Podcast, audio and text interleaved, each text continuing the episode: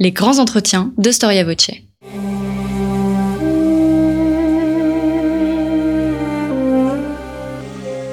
Une émission de la rédaction de Storia Voce.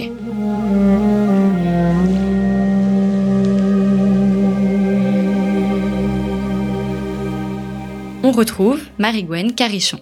Chers auditeurs, bonjour et bienvenue dans cette nouvelle émission Storia Voce des grands entretiens.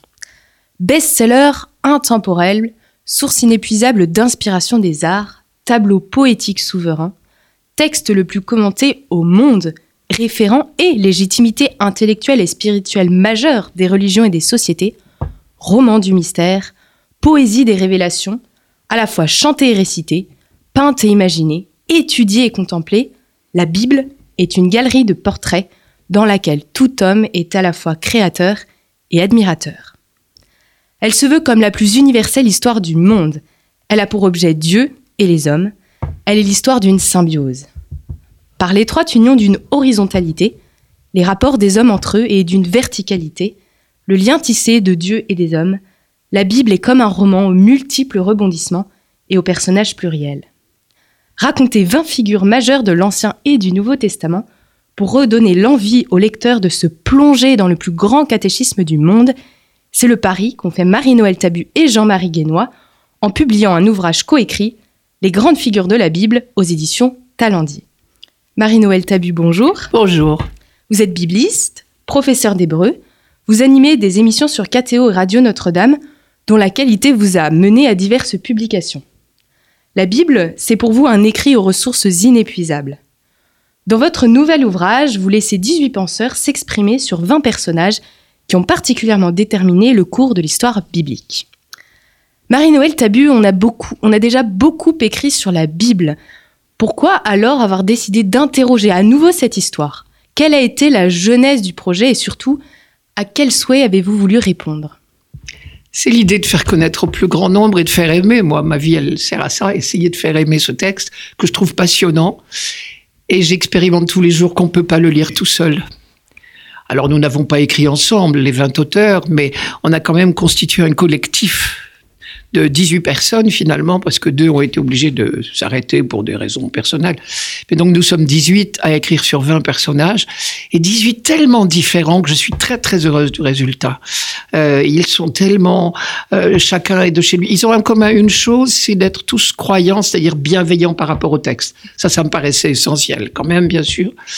Mais à côté de ça, ils sont très différents d'origine, de sensibilité, de ton, d'écriture. C'est même étonnant. Enfin, quelqu'un a dit que c'était foisonnant, mais je trouve que le mot est bien trouvé. Alors, je tenais beaucoup, puisque j'avais un peu mon mot à dire sur le choix des auteurs, je tenais beaucoup à ce qu'il y ait des juifs et des chrétiens. Euh, on comprendra pourquoi, évidemment. Euh, des hommes et des femmes, c'était évident, mais c'était pas. Je cherche pas la parité, c'est pas là le problème.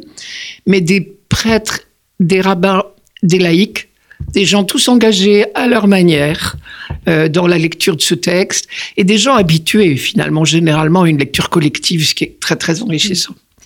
Donc ça, je suis très contente de ce projet. C'est pas moi qui en ai eu l'idée, donc je peux le dire tranquillement. Euh, très contente de ce projet, et très contente du fruit, très divers. Il y a des penseurs, des poètes, des chercheurs, des historiens, des gens qui sont un ras du texte. Moi, je suis plutôt, voilà, je suis pas poète, je suis un ras du texte, et d'autres qui sont au contraire qui vous emmènent dans les étoiles. J'ai trouvé ça fabuleux. Oui, en effet, on lit à la fois des historiens, des philosophes, des théologiens protestants, juifs, catholiques, comme vous l'avez dit. Alors concrètement, comment avez-vous choisi ces auteurs? Est-ce que vous avez choisi en fonction de leur spécialité, en fonction de leur façon de raconter? Quelle a été votre dynamique? En fonction de leur appétit, surtout. Bon, ce sont des gens tous connus, certains très connus, bien sûr. Euh, alors, je ne vais pas citer de noms pour pas faire. Vous pouvez. non, pour pas faire d'injustice. Euh, je ne les connais pas tous, d'ailleurs. Euh, je me suis fait aider pour les choisir. J'ai beaucoup lu. Euh, leurs ouvrages, leurs articles. J'ai beaucoup regardé des vidéos sur Internet en me disant non, celui-là n'est pas assez pédagogue, au contraire, celui-là est formidable. C'était quand même un élément important, hein, la pédagogie. Euh, et puis la variété pour moi, la diversité comptait fort. Donc là, je, je, me suis fait aider carrément. Je connais pas tout le monde, surtout à mon âge, je ne connais plus. Hein, mes études datent un peu. Je connais plus les livres maintenant que les auteurs. Et il faut que je rencontre plus les livres que leurs auteurs. Mais euh, je suis très très très contente du résultat final. Euh, vous avez des, des, des poètes là-dedans. Il y en a qui ont fait des véritables néologismes. Alain Waknin, qui est un, un juif, euh, raconte sur Noé, mais c'est formidable. Il nous emmène dans l'arche. Hein. Il est même allé sur la tombe de Noé, ce que je n'aurais pas eu l'idée de faire, moi. et puis, vous avez, alors, il y a des femmes rabbines, enfin, au moins une.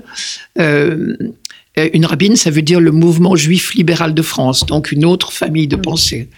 Euh, vous avez une femme pasteur, vous avez... Et alors chacun lit à sa manière, je me retrouve très bien avec tout le monde, mais j'écrirai pas forcément la même chose. Et, et j'ai été très fière euh, de voir que on peut effectivement euh, écouter et lire avec bonheur une pensée très différente de la sienne propre. Il y a des textes que je ne signerai pas. Euh, D'autres auteurs signeraient pas les miens, et eh ben c'est tant mieux. Qui dit que j'ai raison? On n'en sait rien. Donc je, je trouve qu'il y a un bel apprentissage aussi euh, du respect de la diversité, aussi bien d'origine, puisqu'il y a des juifs et des chrétiens, de confession, mais aussi euh, de pensée. Et ça m'a appris, si je ne le savais pas déjà, que la Bible se prête, elle nous est livrée, pieds et poings liés presque, et elle est livrée à notre lecture. Ça faisait longtemps, euh, puisque j'étais professeur d'hébreu, j'ai expérimenté ça qu'on injecte toujours sa théologie propre, sa pensée propre dans la traduction. La Bible s'y prête plus que toute autre langue. L'arabe serait la même chose, parce qu'elle n'a pas de voyelle. Mm. Et donc, le même euh, mot non vocalisé, c'est-à-dire non pourvu de voyelle, se prête à des traductions différentes. Et j'injecte toujours ma théologie dans la traduction. Et c'est ce qui permet une lecture si diverse et si plurielle. Mais on avait tous en commun, je pense, de chercher à lire là-dedans, en toute honnêteté, autant qu'on peut l'être, euh, une révélation de Dieu. Ça, c'est commun. Et alors, c'est vrai qu'il y, a différentes interprétations, ça qui, qui, fait la richesse du livre, et également une différence de style qui est passionnante. Euh, je pense par exemple au chapitre très historique de Jean-Christian Petit-Fils, ou euh, très poétique de euh, Michel Zantesorkin ou encore euh, sur Marie. Sur Michel Marie, Zantesorkin. Vous savez que le comment dire le contrat, c'était parler de ce que dit la Bible sur tel personnage. Et moi, je me disais bon, Marie est incontournable, évidemment. Mais comment va-t-on faire pour faire un chapitre entier sur Marie? Parce que sur elle, il y a bien deux pages dans la Bible en raboutant tous les petits morceaux, mais c'est pas plus. Et il a fait quelque chose que je trouve honnêtement époustouflant, mais bien sûr nourri de sa spiritualité. Puis c'est un poète, c'est un conteur. C'est magnifique. Je l'ai lu plusieurs fois son chapitre. Je me suis jamais lassé. C'est extraordinaire. En fait, la diversité de tons de votre ouvrage fait, je trouve, un peu écho à la diversité de tons de la Bible en elle-même, en fait, qui entremêle la prose, la poésie, euh, euh, les leçons plus moralisatrices, euh, les conseils. Les complaintes funèbres aussi, les livres de sagesse, oui, c'est très étonnant. Les cris, il y a une audace dans la Bible extraordinaire aussi. Vous y avez pensé en commandant ce livre justement à faire un parallèle entre la diversité de tons de, de l'ouvrage que vous venez de publier et les diversités de tons qui est interne à la Bible?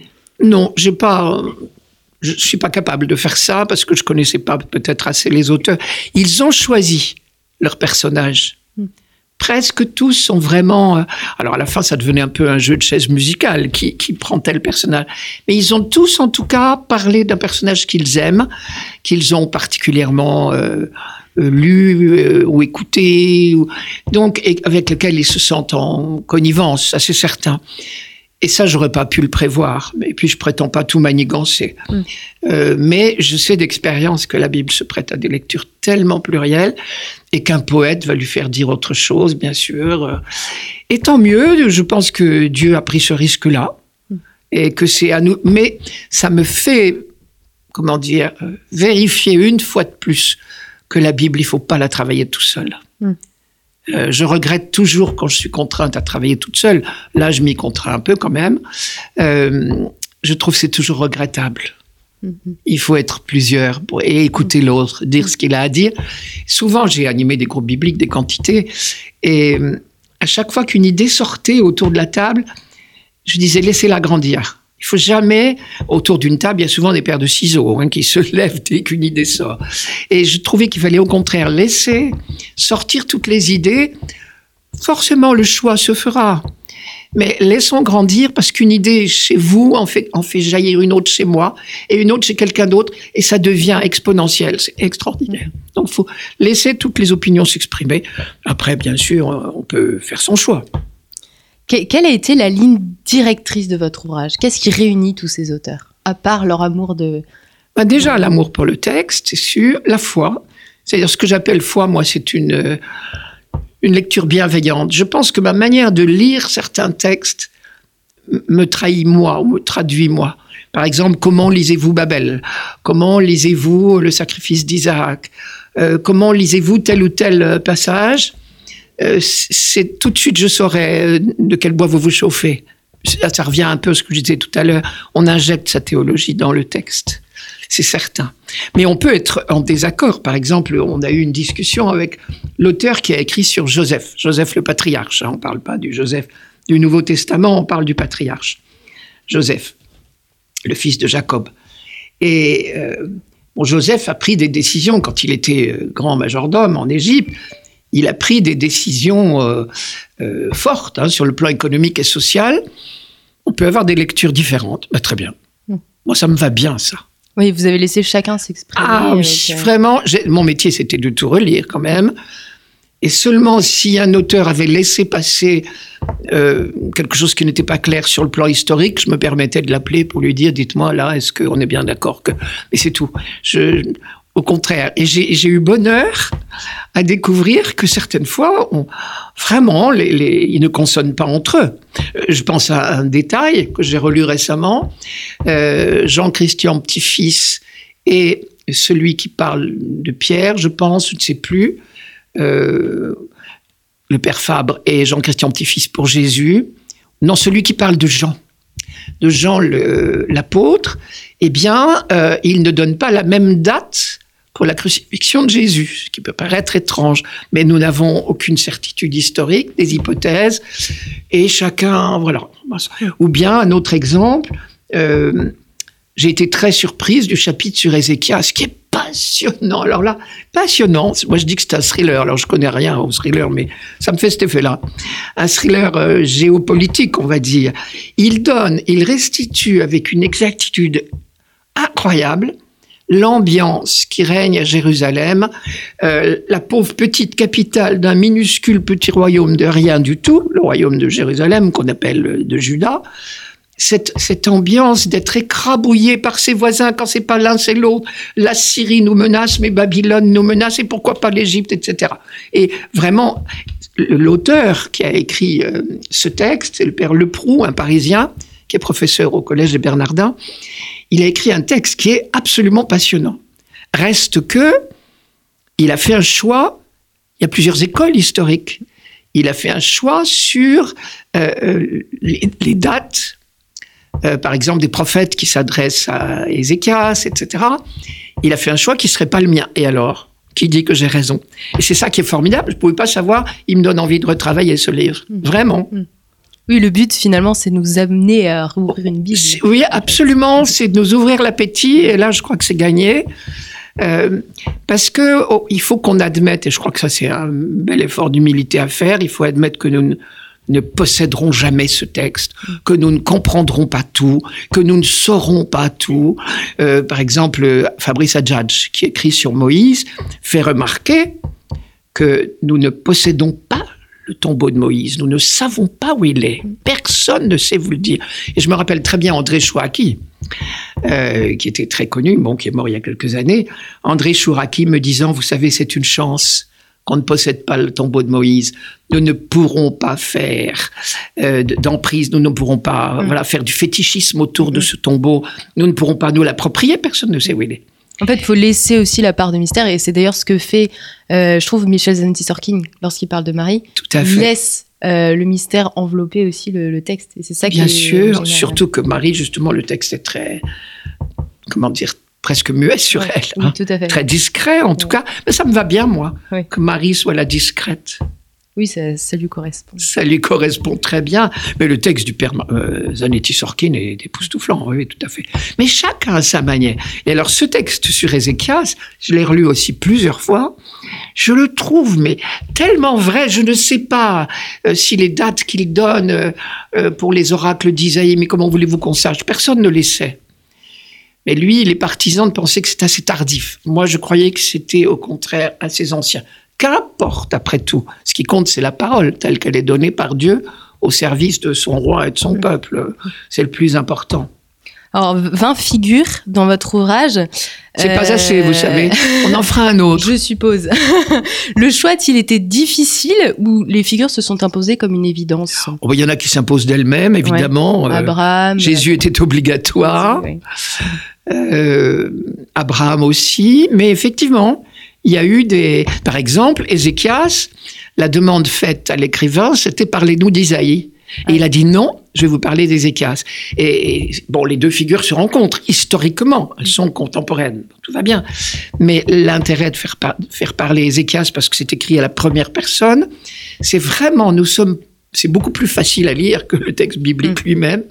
Il le met à notre portée, ce que nous sommes vraiment dans, dans, dans la, le ressenti euh, d'un petit roi de Jérusalem dans les années Ézéchias, c'est dans les années 700 et des pouces, hein, on va dire. Il est né en 735, voilà. Mm, mm. Oui, c'est vrai. Euh, alors, dans la, dans la Bible, euh, c'est l'histoire de Dieu et l'histoire des hommes. Comment est nommé Dieu? On dit souvent que c'est Yahvé, le Seigneur. Est-ce que vous pourriez nous développer On ne dit jamais Yahvé. On ne dit jamais, jamais. Yahvé. Depuis, alors les catholiques ne le disent plus, euh, les protestants le disent encore, mais je ne sais pas pour combien de temps. Euh, les juifs ne disent jamais ce mot-là parce que dans, dans la Bible, dans l'Ancien Testament, ce mot n'a pas de voyelle. il n'en a jamais. C'est YHVH. Comment voulez-vous prononcer ça? Et donc, les juifs ont perdu l'habitude de le dire et ils remplacent par un autre mot qui veut dire mon Seigneur, Adonai, ou par Hachem qui veut dire le nom, et tout le monde sait de quoi on parle. Et alors, l'Église catholique a pris une décision courageuse, il y a maintenant dix ans. Bon, on s'est pas encore rentré tout à fait dans nos mœurs. Mais il y a dix ans, euh, je me rappelle très bien, un cardinal euh, de Rome euh, a écrit à tous les évêques du monde entier en juillet 2008 S'il vous plaît, vous ne direz plus ce nom-là. D'abord parce qu'on ne sait pas ce qu'il faudrait dire, puisqu'on n'a pas de voyelle. YHVH, ça se prononce pas. Euh, deuxièmement, nos frères juifs ne le prononcent jamais, par respect pour Dieu, et c'est une manière de symboliser que Dieu nous échappe, que nous ne pouvons pas l'appréhender. Ils ont un immense respect du nom, les Juifs. Et on a tout à apprendre, nous, là. Euh, là, je me pose en tant que catholique. Euh, ils ont un immense respect. Euh, Dieu reste à distance. Il se fait le proche de nous. Pour nous, il est tout autre et je mets pas la main dessus.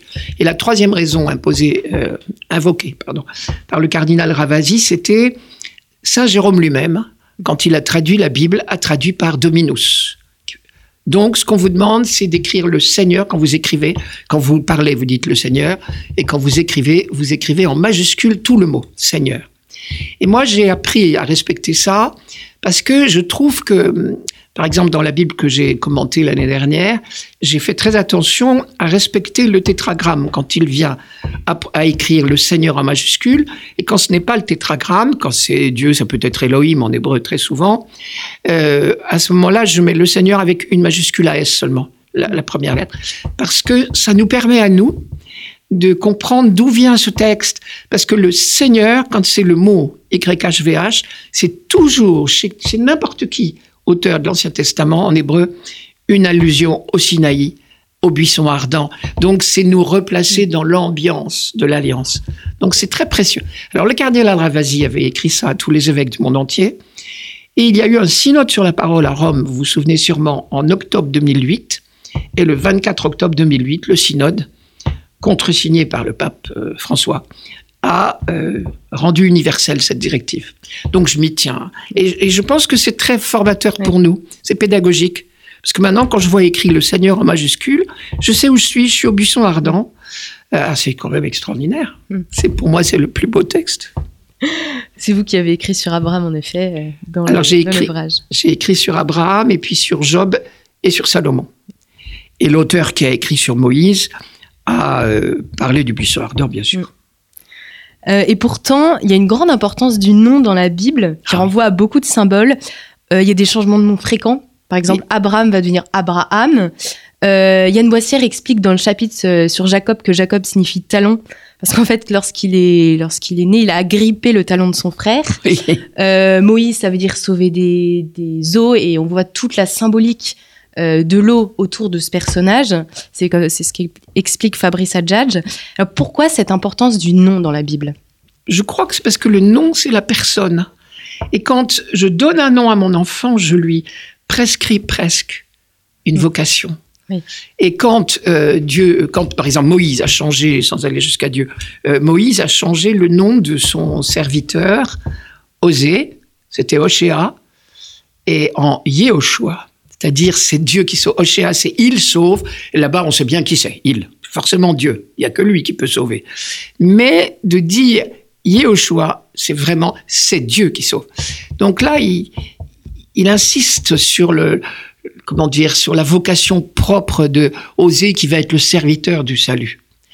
Euh, alors Abraham a vu son nom changer. Sarah, c'est magnifique cette histoire. Sarah, elle s'appelait Sarai. Et Dieu change son nom en Sarah. Il a le i tréma qui est au bout, c'est le possessif. C'est ma princesse. Sarah, c'est la princesse, c'est-à-dire la nôtre à tous. C'est plein comme ça de symboles, effectivement. Mais le nom, c'est tout à fait la personne. Dire le nom de quelqu'un. Et d'ailleurs, mais regardez, c'est vrai dans nos vies aussi. Regardez comment, quand une relation très profonde s'instaure entre deux êtres qui s'aiment, ils se donnent des noms. Toujours. Et ce nom-là, moi, étrangère à ce couple, je n'ai pas le droit de l'utiliser. Mm. Je ne me permettrai pas. Et c'est associé avec une mission d'ailleurs. Oui, une vocation. Abra- euh, Dieu dit à Abraham, si je me Oui. trompe pas, je rendrai grand ton nom. Ce Voilà. qui signifie en fait, je te donnerai une mission et sans l'aide de Dieu, euh, Abraham ne peut réaliser en fait. Absolument, on en est tous là. Ouais, ouais. Ah, c'est tout à fait notre histoire. Vous en avez parlé tout à l'heure. Et je trouve que c'est tellement vrai. C'est l'histoire de la relation. C'est l'histoire de la relation des hommes avec Dieu et de la relation des hommes entre eux. Et je trouve que les auteurs du livre l'ont très bien marqué. La relation avec Dieu, on s'en doutait. Mais plusieurs auteurs ont insisté sur cette fraternité impossible. hein. Euh, euh, c'est toujours le problème des hommes, hein, la, fraternité impossible, et surtout avec nos plus proches, évidemment. Plus facile d'être euh, bon pour le lointain que je ne rencontre pas que pour mon frère, qui peut devenir mon ennemi, mon rival. Et on a là des couples, euh, euh, bon, par exemple, Jacob et Ésaü, euh, fraternité vraiment impossible. C'est- Et Joseph et ses frères, et là, j'adore le, texte sur Joseph. Vraiment, cette réconciliation que Joseph va être capable d'opérer, c'est magnifique.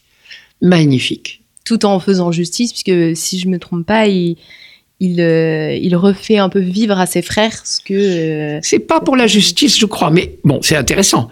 Vous voyez, si on était dans un groupe biblique toutes les deux, je me dirais, tiens, là, elle a donné une idée que j'avais pas, je la note. C'est vrai? C'est comme ça qu'on grandit un peu, hein, il me semble. Et euh, moi, il me semble que c'est parce que Joseph rêve de reconstituer la fratrie, mais il a peur. Mm. Est-ce qu'ils sont encore, comme ils ont été, jaloux de moi il y a 20 ans, on va dire, je ne sais pas du tout la durée, euh, est-ce que je peux leur faire confiance? Et donc, il les met à l'épreuve. Et on a là un morceau de bravoure extraordinaire. Judas, l'un des frères aînés, qui va faire un plaidoyer magnifique pour qu'on sauve le petit frère et il est prêt à se donner lui-même en, en- voilà, en otage hein, pour que Joseph euh, rende le petit frère qu'il avait sournoisement euh, capturé, mais c'était tout ça, c'est comment dire, c'est vraiment des mises à l'épreuve. Et je trouve que c'est ce texte est incroyablement écrit, mais c'est un livre extraordinaire, la Bible. Vous savez que ça m'arrive de dire un jour, on m'a dit, toi, t'as pas le temps de lire des romans. Oh, mais j'ai dit, j'ai pas de problème. Hein. Des romans, la Bible en est pleine. Oui. Et autrement mieux que tous vos prix, euh, je ne vais accuser personne, mais que tous vos prix littéraires. C'est passionnant. L'histoire de Joseph est écrite, mais c'est, et toute magnifique. Et alors, euh, c'est intéressant aussi, puisque Laurent Chaland-Belval, donc celui qui écrit sur Joseph, Oui. euh, va également le définir comme le prototype du chrétien engagé dans le monde, je cite. Donc en fait, finalement, ces figures de la Bible, vous les offrez en exemple aussi. Absolument, Tout à fait. Et avec leur, euh, leurs bons et leurs mauvais côtés, leurs hésitations, leurs difficultés. Euh, c'est compliqué, hein. Euh, ça pose des tas de questions, socialement même. Hein. Ah, moi, je trouve oui, c'est d'une actualité, la Bible. On, peut très très bien, sans chercher à faire euh, du fondamentalisme, c'est-à-dire cette histoire n'est pas la mienne, c'est une évidence. Mais il y a vraiment les problèmes éternels, quoi. Des hommes, ils sont là la jalousie. À toutes les pages, oui. La luxure, oui. Et alors, c'est intéressant aussi parce que euh, c'est pas. Ces personnages sont pas forcément des idéaux. Euh, moi, je pense au roi Salomon. Et d'ailleurs, c'est vous-même qui posez la question. Pourquoi c'est le roi Salomon qui a engendré et inspiré la plus grosse des productions littéraires, qui laisse pourtant un royaume dans, dans le chaos, en fait? Pourquoi? Absolument. Alors, je vous donne mon interprétation, je dis pas forcément qu'elle est la bonne. Euh, il me semble que Salomon est l'exemple le plus parfait du meilleur et du pire en fonction de euh, l'attitude qu'on a vis-à-vis de Dieu, de la docilité aux appels de Dieu. C'est incroyable. Salomon, il a vraiment une période, deux périodes épouvantables. Celle avant d'accéder au trône où jamais il aurait dû monter. Il faut être franc. Il a du sang sur les mains, hein, ce garçon. Alors, vous pouvez raconter pour nos auditeurs. Alors, j'aime beaucoup parler de Salomon parce que je trouve que on en parle de manière un petit peu réductrice. Souvent, on, se souvient des grands moments, de la sagesse de Salomon. Le jugement de Salomon est un moment extraordinaire. J'en redirai un mot tout à l'heure. Euh, on se souvient euh, de sa richesse, on se souvient de sa réussite, etc. très bien. Mais avant, il aurait jamais dû monter sur le trône. Cet horrible garçon, puisque il est le quatrième dans la fratrie. David a un certain nombre de femmes, ce qui est tout à fait légitime pour un roi, il n'y a rien à dire. Et il y a donc trois frères avant lui, trois frères aînés, normalement, donc il est le quatrième, il n'a aucun espoir de monter sur le trône. Mais il a bien l'intention d'y arriver. Par chance, si j'ose dire, euh, par chance, les deux aînés euh, se disputent gravement parce que Amnon, le fils aîné, donc le dauphin, a violé la sœur d'Absalom, le deuxième dans l'ordre de primogéniture. Alors ça, c'est très, très, très vilain. Euh, alors la sœur d'Absalom va pleurer dans ses bras et Absalom euh, trouvera, puisque lui aussi veut le trône, trouvera là un bon argument pour trucider Amnon. En voilà un de moins, se dit Salomon. Mais Absalom, ayant tué son frère aîné, euh, peut difficilement paraître devant David, donc il s'exile. Et puis un beau jour, il revient. Et là, il réclame le trône. Et il va faire une guerre civile, carrément. Alors là, je fais vite il va euh, initier une guerre civile effroyable où David sera perdu pratiquement. Et puis le sort se retourne. Salomon, euh, Absalom, pardon, euh, pris dans une forêt de térébinthe, est accroché. Il est sur sa mule, il est accroché dans un arbre. Il a une, une chevelure opulente qui s'accroche dans un arbre et vous pensez que les généraux de David sont trop contents de lui faire sa fête. Aux grandes dames de David qui avaient supplié, David est un homme admirable là, il avait supplié qu'on soit indulgent pour Absalom et, qu'on le préserve. Non, Absalom est mort. En voilà deux de morts, se dit Salomon. Il en reste un troisième. Le troisième va euh, célébrer un peu trop vite sa victoire. Euh, il invite tous ses partisans à un grand banquet et il fait crier partout euh, Adonias est roi, Adonias est roi. Bethsabée, la mère de Salomon, entend ça et dit mais attends, c'est pas du tout ça qui était prévu. Mais et elle va trouver euh, David vieillissant et elle lui dit mais attends, dis, tu te rappelles pas que tu m'avais promis que ce serait Salomon qui serait roi? Le prophète Nathan arrive juste à point nommé pour dire à David mais oui, tu sais, rappelle-toi et voilà. Salomon monte sur le, sur le trône, il fait tuer Adonias tout de suite, ça on perd pas de temps, et tous ses partisans. Voilà, la place est nette, Salomon est sur le trône. Vous reconnaîtrez que c'est quand même pas très élite. non, c'est pas un peu limitant, non. c'est vraiment effrayant quand même. Bon. Et là, la, sagesse lui vient parce qu'il est très jeune et qu'il se dit mon Dieu, mais c'est bien beau d'être sur le trône. Une fois le, la cérémonie passée, on l'a sacré en bonne et due forme, etc. Les banquets, les festivités. Bah, il se dit oui, mais maintenant il va falloir régner. Ça, je ne saurais pas faire. Et il est pris de sagesse. Et c'est là une deuxième époque de sa vie que j'appelle Salomon le sage, tout bêtement. Magnifique alors. Euh, et qu'on a retenu beaucoup. La Bible en parle longuement. Euh, il va avoir cette magnifique prière à Gabaon, qui est le lieu de son premier, sa première grande cérémonie du règne. Et là, il va faire euh, sacrifier des milliers d'animaux. Mais dans la nuit, Dieu lui apparaît et lui dit Demande tout ce que tu veux, je te le donne. Et Salomon, à notre grand étonnement, maintenant qu'on sait ce qu'il a fait avant, Salomon fait une prière absolument magnifique, et la Bible nous dit cette prière plutôt au Seigneur. C'est euh, Seigneur, s'il te plaît, tu sais, je suis très jeune, je vais jamais savoir faire. Alors je t'en supplie, donne-moi le discernement, que je sache discerner le bien du mal pour gouverner ton peuple, parce que ton peuple est très grand. Alors probablement là il y a un petit message, hein, le peuple si grand, je ne sais pas s'il était si grand que ça. Et alors le texte dit magnifiquement, cette prière plut à Dieu, mais moi ça m'amuse beaucoup. Cette prière plut à Dieu, qui lui dit, ah Salomon, c'est magnifique ce que tu as demandé. Tu m'as demandé que la sagesse, le discernement. Tu ne m'as pas demandé la richesse. Tu ne m'as pas demandé longue vie. Tu ne m'as pas demandé la mort de tes ennemis. Et là, je me dis dans mon petit péto, où évidemment Dieu doit rire en disant ça, ça, tu as su très bien faire toi-même. Bon. Eh bien, puisque c'est ainsi, mon cher Salomon, je te donne à la fois la richesse, les longs jours et la sagesse que tu m'as demandé. Et il n'y aura jamais un roi plus sage que toi en Israël. Et là, donc, débute une période tout à fait magnifique où il y a ce fameux jugement de Salomon qui est une pièce d'anthologie. C'est génial ce texte. J'ai pas bien envie de vous la raconter parce qu'il vaut mieux aller la lire dans le livre, non? Oui, c'est vrai qu'elle est déjà très explicite dans la Bible, mais voilà. elle, est, captivante. C'est fantastique. Il y aura toute la période aussi de la construction du temple, qui va rester alors dans la mémoire d'Israël quand même, le temple de Salomon, qui date des années 900. Le règne de Salomon, on le date de 973 à 933. Bon, le temple, il me semble qu'il a fallu 13 ans pour le construire, quelque chose comme ça. Donc on est au milieu du Xe siècle. Il y a eu la visite de la reine de Saba. Et vous savez que l'histoire contemporaine en Éthiopie, c'est drôle, se réclame de la fameuse dynastie salomonienne. C'est un spectacle, cette visite aussi. Euh, ah bon? Dans l'imaginaire. Ah oui, ah oui, dans l'imaginaire, euh, oui. C'est extraordinaire. La reine de Saba qui a été absolument éblouie par la sagesse de Salomon. Alors la, la Bible s'étend très très longuement sur cette période, mais après, et c'est là que j'en viens, on peut être capable du meilleur et du pire, Salomon va devenir un vieux, moi je l'ai appelé le vieux monarque mégalomane, il va mal vieillir. Il faut que je fasse attention, ça arrive à des tas de gens. Il va mal vieillir, le goût du pouvoir va le perdre. Euh, ces nombreuses femmes, vous savez qu'on dit, et la Bible dit qu'il avait 700 femmes et 300 concubines, ce qui est beaucoup quand même. Et elles sont toutes venues, ce sont des étrangères pour la plupart. Elles ont amené avec elles leur religion et elles exigent chacune d'avoir un temple pour leur Dieu et un palais pour elles, etc. Et Salomon va se perdre.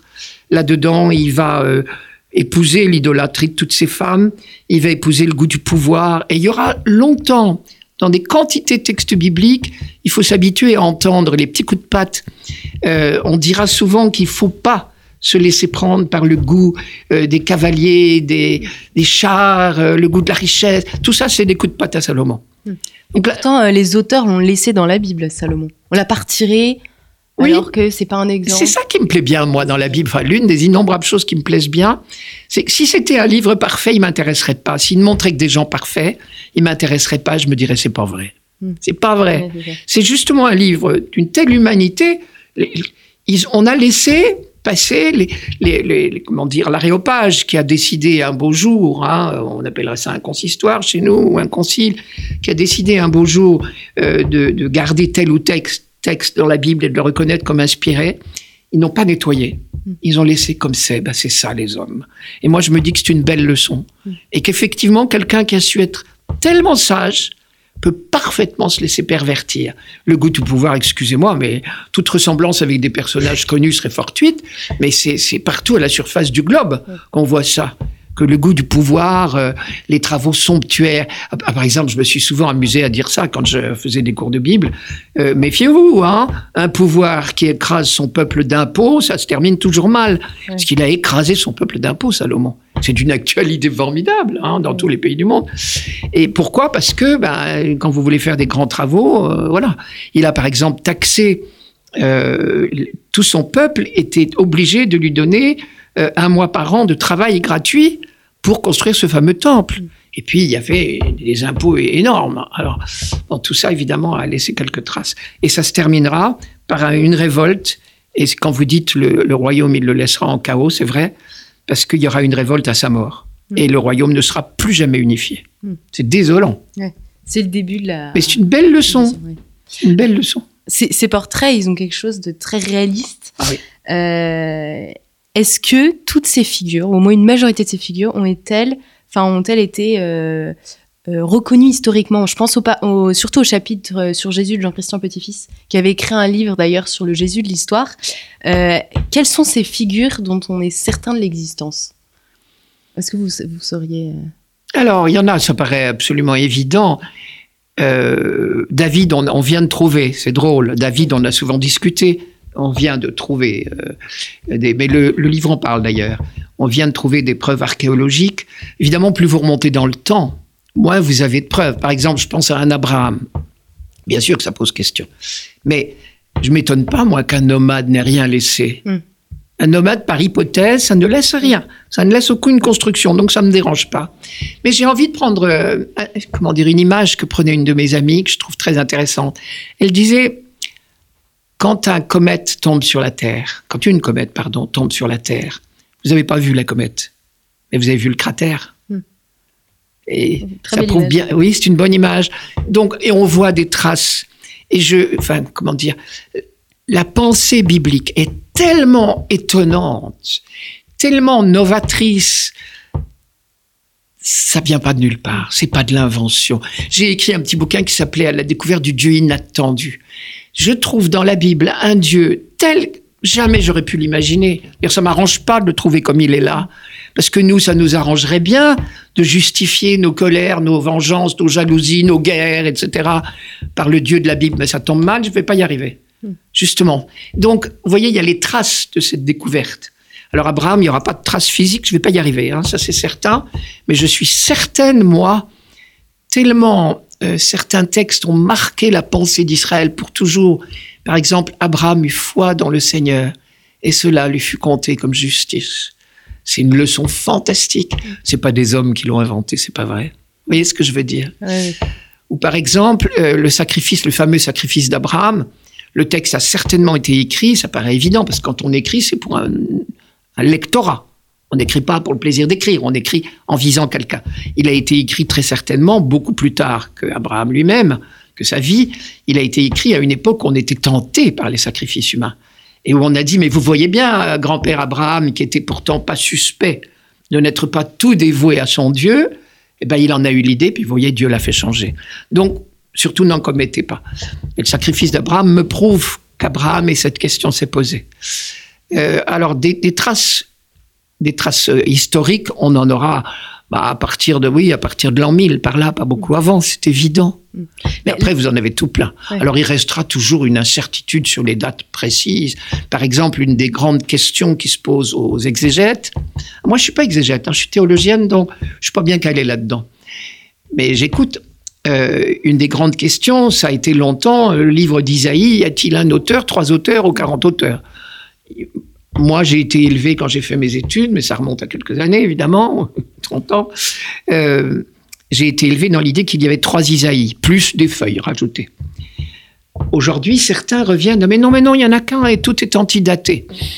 M'étonnerait, mais après tout, j'en sais rien. Qu'importe, la voix est là. A- c'est vrai qu'il y a quand même une, une, une volonté d'historiciser, j'ai l'impression, puisque on dit que, euh, si je ne me trompe pas, Abraham a reçu sa mission à 75 ans. euh, Il y, a, y, a, il y a toute la question de la chronologie, en fait, qu'inscrit dans le temps tous ces personnages. Alors, est-ce que pour Abraham, on peut pas se dire Moi, je réponds à ça, euh, mais je, je vous dis une fois de plus, je dis pas que j'ai raison, et c'est là que ça m'intéresse de travailler avec d'autres. Euh, je pense que le texte, il n'y a pas d'état civil à l'époque hein, d'Abraham, ça certainement pas. Mais le texte veut me dire, à toute époque, 75 ans, c'est un âge où on n'a plus d'enfants. On vous dit tout le temps, elle, elle a 65 ans, puis elle en a 90, hein, et quand elle va accoucher, elle aura 90 ans. C'est un âge où on fait plus d'enfants. Eh bien, il a eu foi quand même. Et il a marché longtemps avec son Dieu. Et on veut me faire, comment dire, quand la première fois que Abraham apparaît sur la scène et Sarah, ils ont donc 75 et 65, ils n'ont pas d'enfants, ils n'en auront plus jamais. C'est évident. C'est ça que veut me dire le texte, qui n'a pas été consulté, l'état civil, c'est évident. Mais ensuite, euh, Dieu lui apparaît des dizaines d'années après, il y a toujours rien qui vient. Hein et je me dis, le texte là veut me dire, Abraham continue à cheminer dans la foi. Il attend, il espère, il fait confiance. Voilà, je pense que c'est pour ça qu'on m'a- on m'ajoute des années, des années. Il y a un message, il y a toujours un message. Oui, rien n'est anodin. euh. Ah non. Et alors, euh, la Bible, c'est vraiment un, ouvrage du langage, je trouve. Ce qui m'a marqué aussi en lisant l'histoire des différentes figures, c'est que Dieu est supposé être l'acteur principal, et pourtant il a l'air absent.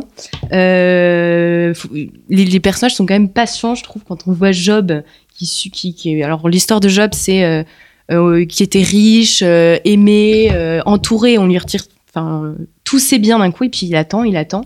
Puis Dieu ne semble pas écouter. Moïse, il est un peu trimballé dans le désert des années. Euh, en, enfin, il attend la promesse et puis il est exaucé un peu in extremis. Et encore, il verra pas le, la terre promise. Euh, c'est une constante dans l'histoire de la Bible. En fait, cette espèce de jeu euh, entre la parole de Dieu, on ne sait pas quand elle va arriver, et euh, les personnages sont souvent surpris. Et la confiance. Ouais. Qui- Ça, c'est extraordinaire. C'est un éloge continu de la confiance. Mm. Alors, vous avez cité Job. Job, moi, pour moi, alors c'est un livre incroyable, époustouflant. C'est un livre que j'aime beaucoup parce que je trouve qu'il est d'une audace, mais inimaginable. Puis il fait un peu conte oriental aussi. C'est le. Ah bah, c'est-à-dire que oui, au départ, c'était un euh, conte oriental. Il faut savoir quand même que ce petit pays d'Israël, absolument minusculissime, c'est une bande côtière très intéressante. Sinon, on se battrait pas pour lui. Je relisais tout à l'heure, ce pays fait 21 000 kilomètres carrés. Pas beaucoup quand même. Mais alors, on se le dispute, on se l'arrache.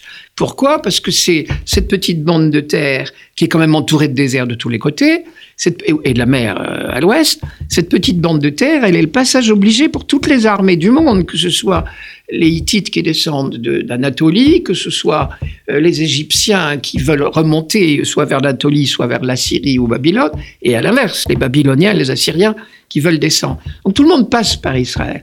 Et alors, les armées, mais aussi les caravanes. Or, on connaît les caravansérails.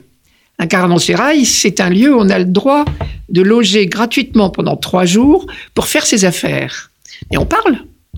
Et on se passe des, des histoires. On se raconte, on, on parle affaires sûrement, mais on se raconte des histoires.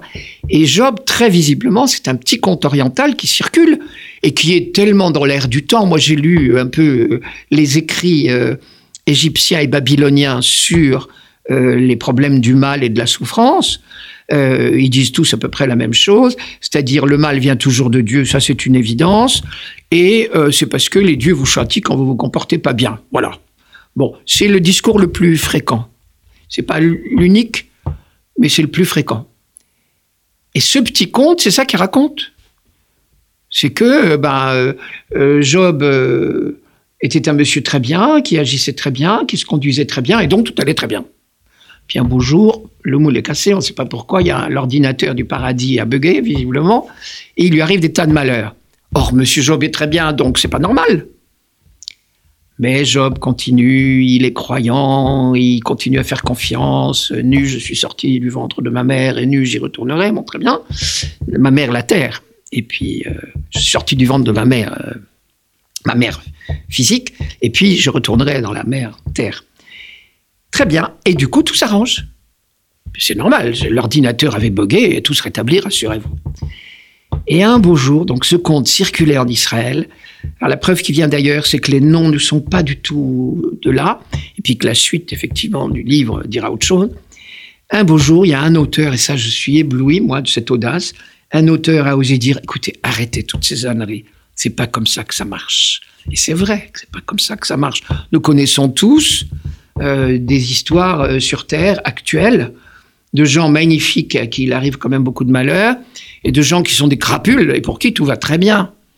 Et donc il y a un auteur en Israël qui a eu le courage de soulever cette chape de bien-pensance hein, qui dit que si tu, si tu souffres, c'est que tu as mal agi.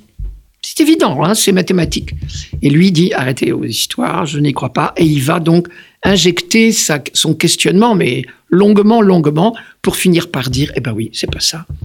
Le secret quand on souffre, c'est de faire confiance à Dieu quand même, mais c'est de pas croire que la souffrance est un châtiment. Mais il fallait une audace formidable pour soulever le poids du ce que j'appelle la bien-pensance. La doxa euh, Oui, de voilà. l'époque. Ouais. Alors, une dernière question, Marie-Noël Tabu. Euh, selon vous, quel est le trait euh, qui rassemblerait ces 20 figures? Qu'est-ce que vous pourriez dire à nos auditeurs euh, pour les convaincre en fait qu'il y y a une linéarité, il y a une logique et qu'en fait ces grands personnages se ressemblent au moins sur un La confiance en Dieu. La confiance, ça rejoint ce que vous oui. sur Job. Je ne sais pas où j'ai lu cette phrase que je trouve extraordinaire. Le contraire du péché, ce n'est pas la vertu. Le contraire du péché, c'est la foi. Tous ces auteurs vous le diraient. Merci beaucoup Marie-Noël Tabu de nous avoir fait goûter à ces belles histoires et contempler ces beaux portraits. Je vous renvoie donc, chers auditeurs, à l'ouvrage original dirigé donc par Marie-Noël Tabu et Jean-Marie Guénois, Les grandes figures de la Bible que vous trouverez aux éditions Talendier. Goûter, c'est le terme qu'emploie Jean-Marie Guénois dans son prologue, car il reste en effet beaucoup à découvrir. Nous espérons que la lecture de ce bel ouvrage éveillera votre curiosité, chers auditeurs, et vous transmettra l'envie de continuer à suivre l'aventure de ces personnages en réouvrant une Bible. Merci à toutes et à tous pour votre fidélité et à bientôt pour une nouvelle émission Storia Voce.